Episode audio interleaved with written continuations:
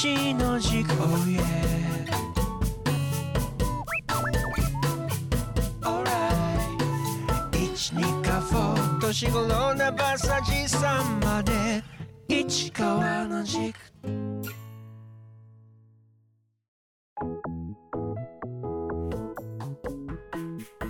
伊香保市長市川裕二がお送りする声のエッセイ市川の軸。硬い話からソフトな話まで。その思いの軸を自らの言葉でお届けしたいと思います。こんにちは伊香保市長の市川裕二です。こんにちはアシスタントの永田香奈子です。市川さん今日もよろしくお願いします。よろしくお願いします。さあ今回はですね広報二カ保掲載の市長コラムについて市長自ら語っていただきたいと思います。今回は TDK 新工場の建設と雇用の創出が、えー発表されたそれに関わるお話なんですよね。そうですね。あの5月1日の二カ保市広報に私毎月1日号にコラム書いてるんですがコラムの内容について今日はお話ししていきたいなと思います。はい。本来ならゲストがいるとこなんですけれども、えーそろそろ私に誰も相手してくれなくなってですねゲストも来てくれなくなったということで自分のことだけをしゃべるという。そういうことではないです。ええ、あ大丈夫です。市長に思い切り語っていただきたいというこのコーナーでございますので。はい、よろしくお願いします。そうですね。では今日のお話はですね、まあ硬い話からソフトな話までのうちの硬い話になりますので、うん、えー皆さん最後までお付き合いいただけると大変嬉しいなというふうに思います。よろしくお願いします。お願いします。あのコラムのタイトルは働き手を増やすという内容でした、まあ、このコラムを書こうと思ったのはですね、まあ、3月に TDK、えーさんが発表しました、えー、二カ保市に、えー西サイト、まあ、北部工業団地の稲倉工場西サイトに3期工事で新たな新工場を作るというお話をいただいた。うん。でその時に合わせて3年で2000人の新たな新規雇用をお開拓していくんですよということが発表されたわけですね。まあ、そのお話を聞いた時にうんこれはあの大変嬉しいなと、えーようやくまたあ新たな設備投資が二カ保市でえ実施される、えーしかも新規雇用までえーやってくれる。という嬉しさの反面えーこのことについてもっと行政はしっかりと受け止めなければならない。特に、えー雇用という問題についてもっと正面から受け止めていかなきゃいけないなということを、えー皆さんにも市民の皆さんにもおぜひ広報という形でお伝えしたいと思って書いたのが今回のコラムです。はい。私は単純に考えて、あ、新しい工場ができる。もう仕事も増えるし税収も増えるバイ万歳っていうふうにしか思わなかったんですけど今反面という言葉が出たということはやっぱり悩みもある？そうですね、うん。あの TDK さんの、まあ、TDK のですね、えー業績は極めて絶好調です。はい。えー私がかつて、えー平成20年代の時議員の時にはですね TDK はあ8000億円年間の総売上8000億円と言ってこれを1兆円を目指すんだというふうにずっと言い続けてたんです。なかなかこの1兆円の壁を越えられずにいたんですが一旦1兆円の壁を越えたらもう今1兆4000億5000億6000億というその時の倍の売り上げをは、まあ、計上していると。そのぐらいの業績好調の中それは第4次あの産業革命あのデジタル革命ですね、うん。デジタル革命という流れの中で TDK の果たす役割は非常に大きくなっているということで業績は絶好調でそれが設備新たな設備投資へと向かっているわけですけども合わせてそこにはあの労働力の確保が一つポイントとなっているというところですね。TDK は毎年二カ保市内で、えー100名弱の雇用を確保しています。市内あるいは市外からこの地元で大体100名の、えー新卒者等を雇用しているわけですがそれ大変ありがたいんです若い人たちも新卒の高校生の皆さんもやはり TDK に行きたいというふうに言って皆さん、えー手を挙げて、えーえーまあ TDK に入社して一生懸命頑張っているんですがそれと並行して問われているのが地元の小さい中小の企業の皆さんの、えー新たなリクルートの困難さが問われてきていると。ですので、えーここは TDK さんも非常によく考えてくれていて、ええ。えー過剰には地元からえー採用しないと。一定のところでストップしているとですので地元の企業の皆さんにも、えー十分にえー人材が行き渡るように配慮をしていただいているんですが、まあ、これとこれが今回のこの報道とおがあったおかげでまたさらに市内に新たな動揺が走ってしまったうんというのが一つあったというのが私の今回のコラムのあ書いていることに、えー述べようとしていることの一つでもあるわけですね。え動揺が広がったどのあたりに動揺が広がったんですか？うん、言ってしまうとあの今までもなかなか新しいリクルートが中小の企業の皆さんできない中でまたこれで全部うん TDK さんに行ってしまうんではないかなということを心配されている声ですね。はいでここをやはり誤解がやはりあるので誤解を解いてもらいたいなというのもあります。TDK さんとすればやっぱり地元からの採用は一定数で止めるとそうするとあのし県外地元外ですね県外、えー等、ね、あるいは、この二河市と由利本荘市以外のところからやっぱり人を採用してこう二河市の秋田工場の方に連れてくるということを企画しているわけです。それがあのー3年で2000人。まあ3年で2000人全部が秋田地区だけではないんですけれどもええ北上もありますがその大半はやはりこの二河保お由利本荘の工場に、えーまあ、連れてくるということになります。ですからこの地域は一時期一気に人口が増加することになります。でそれと合わせてはい。やはり人手不足がさらに深刻化すると。だから TDK とすれば地元だけでリクルートするんじゃなくて外部でリクルートする。その外部からリクルートした場合はあの採用した方々を地元に住まわせなければならない、うん。そのお住まわせる資源がまだ不不足している。二河保市あるいは由利本荘市ですね。アパートがないという賃貸がないということですね。社員寮も限界に来ててはい。さらに今あ由利本荘市あるいは私ども二河保市の方でもその計画が持ち上がっているところですのでそういうし、えー事業を今展開しようとしている中でもそれでも足りない。それをやはり TDK さんも地元の自治体あるいは二河保市あるいは由利本荘市と一緒になってやっていきましょう。やってくれませんか？というふうに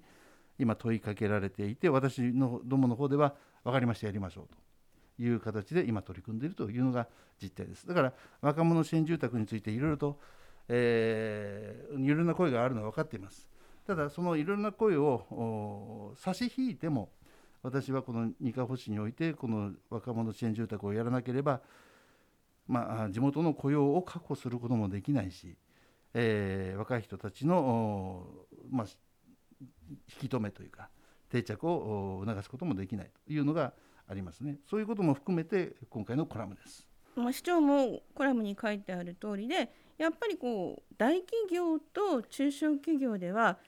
従業員の方の待遇は違ってきてしまいますよね。そんな中で、まあ、行政の方から手を差し伸べるというのが今回の一つのテーマでしょうか？そうですね今まで、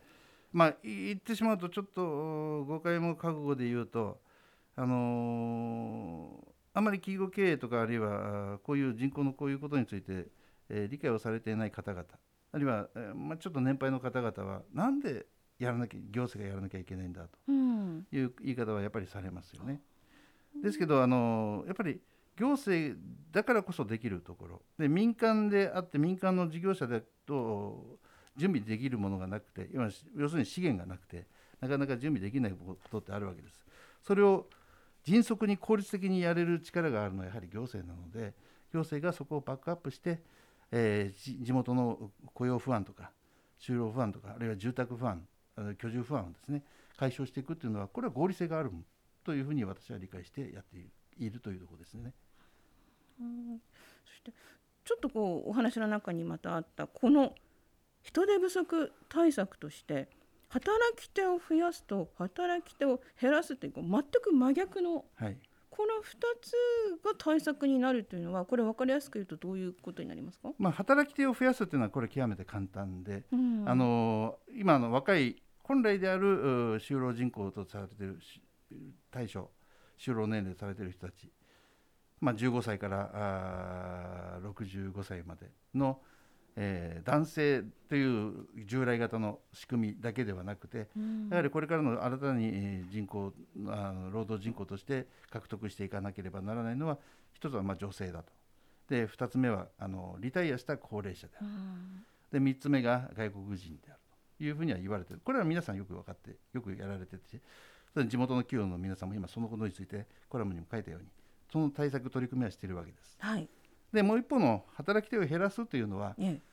はそれまで人がやっていた作業を人がやらなくてもできるような仕組みに促していかなければならないよく IoT とか AI を使ってというのはこれも地元の企業の皆さんも取り組んでるんですうんそれそれによって生産性を向上させて、まあ、労働に頼らない人による労働に頼らないような生産の仕組みも合わせて並行で準備している。それでもやはり人は必要であるという部分をどのように図っていくかということになってます。やっぱりこう私も一応性別女性なのでこう女性の働き方についてはいろいろこうニュースなどもこう目を光らせてるんですけどもで実際のところニカホってどうなんですかね？女性が働きやすい環境になっている？まあ実際のところ私のあくまでもき調査範囲の中でしか答えられないんですけれども、はいまあ、あの女性、えーが得意とする働き場所あの業領域ってあります。まあ、そことは違うところで要するに男性の職場と言われているところについても昔からこの地域はあの製造のラインの過程とかにも製造業のラインですね。家庭そのラインに、えー女性の方もお一緒になって働くというしあの状況にはありましたので、うん。この地域はどちらかというと他の地域と比べてはあの男女のその働き方についての格差はないなというふうには思っているんですがはい。ただ、えーおしなべて見えるとやはりそれ以外の部分いわゆるところのあの子育ての環境とかあのよ教育環境とかそういうことについてはやはり従来の日本型社会の中で進んできているようなというのがありますのでそういうところは企業も努力していただきますけれどもやはり行政が得意とする分野ですのでそういうところに行政がどのように入り込んでいくかということを私は、えー伝えていかなければならないというふうに思いますしそれを今一生懸命やっている最中であると言えます。そうですね子育て支援の面ではニカホは進んでるんじゃないかなと私は思ってるんですがそれはひいては女性が働きやすい環境につながっていくということにもなりますね。そうですねあの女性の皆さんがあのそう感じていただけるようになるまでにやっぱり時間はかかります。であとは女性はパートであるという考え方があの一般的になっているんですがそれではやはり女性のん労働に対する魅力は生まれてきません。うんそうなるとやはり正社員化ということあとは働きやすい職域職場あ、まあ、働きたいと思える領域職域をお作っていくということも重要ですけれども、まあ、あの特にあの正規雇用としてきちんとした待遇処遇の中で働けるという環境を作っておかなければやはり若いうちは都会行ってしまいますよ。この地域でだって働いたってたかがパートぐらいあんまり給料ももらえなければもっと楽しくて、えー自分のやりたいと思っているところにやっぱり行くのは当たり前です。それは私否定はしないので、はい。でそそれと引き合いをするわけじゃないけれどもそうそういう中でもやはり地元に残りたいという若い女の子たちが残れるような環境を作っていく。それは大事だと思います。それは行政だけではできないんですけれどもそこに行政も促していくという作業は必要だと思ってますね。そして高齢者の方が働き続けるための環境また外国人技能実習生の方がニカホで働く意義、ええ、こういうのことに関してもこれから行政としていろいろ取り組んでいくという話そうですね。まあ高齢者の皆さんというのはスキルはあるんです。はい。で労働意欲もおまあそれまでに比べるとおだいぶ減ってはいるんですけれども労働意欲もある。で、えーまあそれまで、えーまあ、年齢を重ねても働きたいという人たちがやっぱり多くいるんですね。うんでその人たちが働きどうしてじゃあ雇用の場からリリタイアするのかあるいはあー雇用の場から、まあ、離脱うしてしまうのかというと一つにはやはり健康問題があるんですね。そういうことを考えるとやはり健康づくりということ、このことがあの高齢者に対しては必要である。それはどうしてかというと、まあ、日常の生活を幸せに暮らすためには健康でなければならない。合わせて労働していくためには雇雇われていくためにはやっぱり健康でなければならない。うん。でこの分野に今一生懸命やっぱり手こ入れをしていると。それが健康うブラウブリッツの健康プロジェクトみたいなあれもその一環であるということなんですね。外国人の実習生の方については何かはい、取り外国組みはされてますか？そうですね。外国人技能実習生についてはあのこれも行政として大きく、うえーどこまで踏み込めるのかというのはちょっとお悩みはあったんですが、うん。まず一つ手始めとしてという言い方もちょっと失礼かもしれませんけど、まあ、段階を追ってのまず最最初の段階ではやはり外国人、まあ、特にここの地域ベトナムから来てる方、まあ、中国の方もいますけどベトナムから来てる方今多くなってるんですけども製造業のラインですね。はいでその中で彼らが来て、えー彼らがこの地域で、えーやはり二カ星に来てよかったのよねと思ってもらえるようなものでなければならない。で私前にもお話ししたことあるんですけれどもこの場でもですねやはりあのベトナムの若い女性27歳ぐらいの女の子があ女の子じゃないですね母親ですね子供2人を残してもうん。日本で3年間頑張るんだと。でその言葉を聞いた時に私は彼らのために何かをしてあげなければならない。彼らが日本に来て自分の人生をかけて子どもたちの幸せのために頑張るんだというそのうん気持ち私たち日本人はそれをないがしろにしてはならないというふうに思っていますしだからこそこのニカ星は彼らが来た来た彼らがああニカ星で選んでよかったねと思ってもらえるような環境を作り出してあげなければならない。でその一つとして日本語も無償で日本語をここで学ぶことができるような環境づくりも必要だよねということで、まあ、ボランティアの人たちに助けていただきながら、ベトナム人と日本語教室をやるしベトナム人の皆さんの料理教室を逆に開いてもらって交流事業をするなどしてベトナムの人たちがこの地域のコミュニティに入れるような仕組みを、えーやってき、たというところですね、まあ、そういうのも含めて引き続き展開していこうと思ってますけど。はい、あのベトナムから来たと思われる方々時々市内で見かけるんですけども最初のうちはこうちょっとこう表情が暗い方が多いなと思ってたんですが最近ですねなんかこう楽しそうにお話ししながら買い物してる姿を見かけたりとだんだんとこう地域に馴染んできてるなって印象を受けることあります。えーどんどんそういった意味でもこう働き手を増やすという意味でいろんな可能性を増やしていけたらいいなと思いました。はいはい今回は働き手を増やすというテーマで市長のお話をお聞きしましたこの市長のコラムは二カ保市のホームページからもご覧になれますホームページのメニューにあります。行政情報から市長の部屋ルルルルルルルルルを選択していただき、えー市長コラムのページにアクセスできます。過去のアーカイブもありますのでぜひ皆さんご一読ください。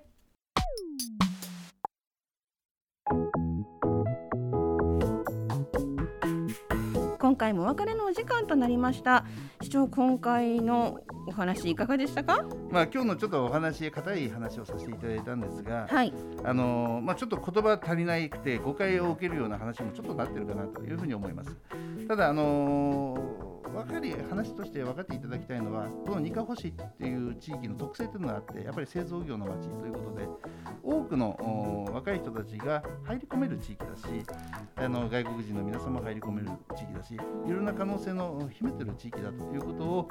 あ市民の皆さんにも理解していると思いますしそれをどうやって引き出していくのかというのが私ら行政の役割だと思ってますのでその一端があまず企業と協力し合いながらのまちづくりと。いうことがこの働き手を増やすという言葉の一言一つに入っている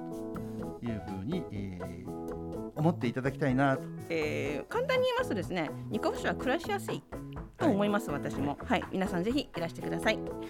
市川の軸は iTunes や Spotify のポッドキャストでお聞きいただけます。そしてこの番組では市川市長に聞いてみたいという質問を募集しています。メールの件名に市川市長に聞いてみたいことと書いてお寄せください。ラジオネームお住まいのご記入もお忘れなくお願いします。メールアドレスはすべて小文字で studio 数字で129スタジオ一軸アットマークニカホの他にドットコムです。ご質問ホームページでも受け付けています。こちらはすべてひらがなでニカホの他にで検索してください。それでは皆様素敵なニカホライフをお過ごしください。お送りしたのは市川裕二と永田かの子でした。ダバ。またねまたね